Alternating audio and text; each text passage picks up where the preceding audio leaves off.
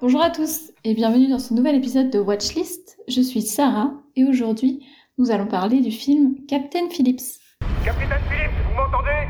Capitaine Phillips, C'est un thriller américain qui est sorti en 2013.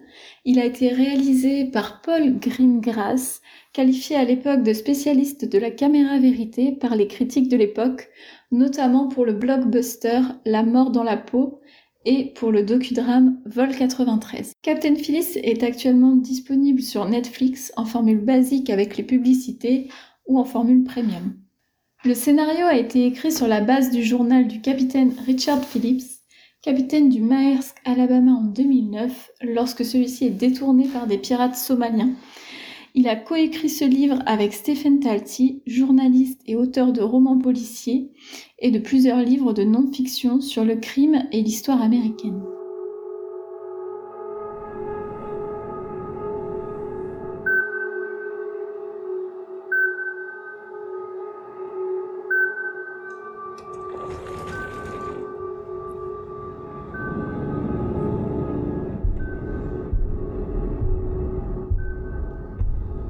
Est-ce que tout va bien? Ça me plaît pas ce que je vois là. Ils arrivent vite.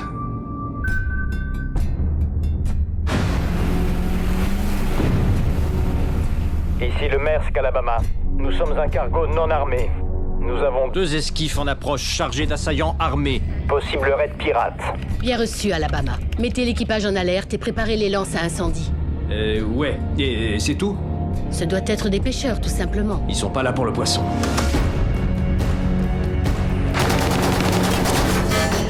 Ils nous tirent dessus Ouvrez les lances Alarme réelle. Ce n'est pas un exercice.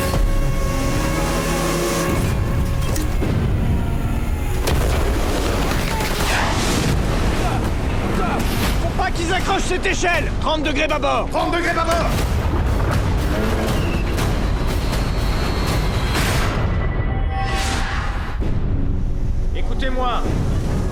Nous avons des pirates armés à bord S'ils vous trouvent, souvenez-vous, vous connaissez le bateau, pas eux.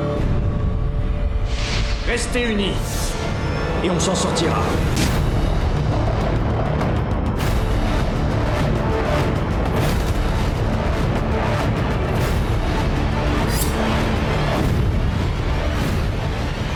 Vous l'aurez compris, le personnage principal qui est joué par Tom Hanks est le capitaine du navire.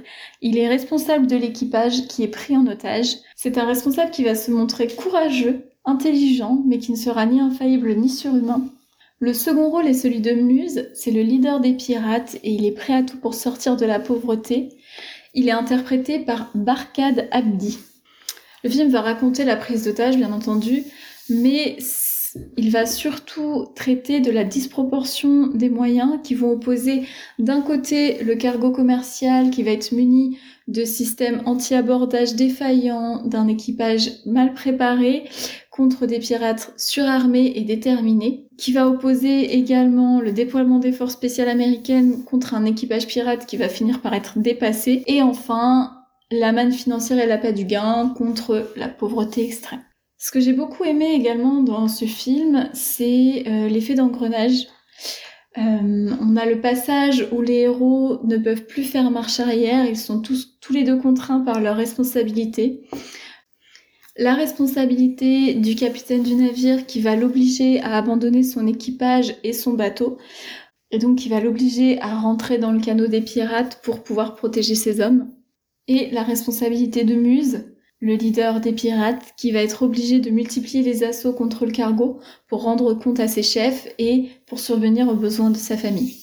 J'ai beaucoup aimé les jeux de persuasion et les dialogues. Ils permettent de bien nous ancrer dans la prise d'otage. Hum, Elle devient très réaliste. On ressent vraiment la tension de chacun des personnages.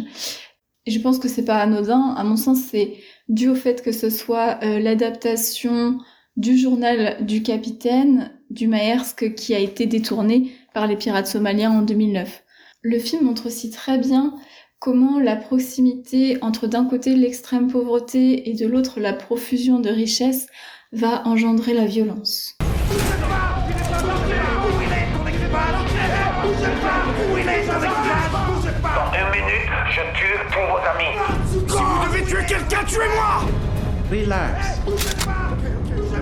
Tout va aller bien. Regarde-moi. D'accord. Regarde-moi. D'accord. C'est moi le capitaine là. Si vous ne savez pas quoi regarder pour votre prochaine soirée cinéma, je vous invite à regarder ce film. Si vous l'avez déjà vu, ou si je vous ai donné envie de le voir, n'hésitez pas à venir en discuter avec nous sur les réseaux sociaux du Label Podcut. Merci d'avoir pris le temps de m'écouter, et à bientôt dans un nouvel épisode de Watchlist ou de Choix-Pitre.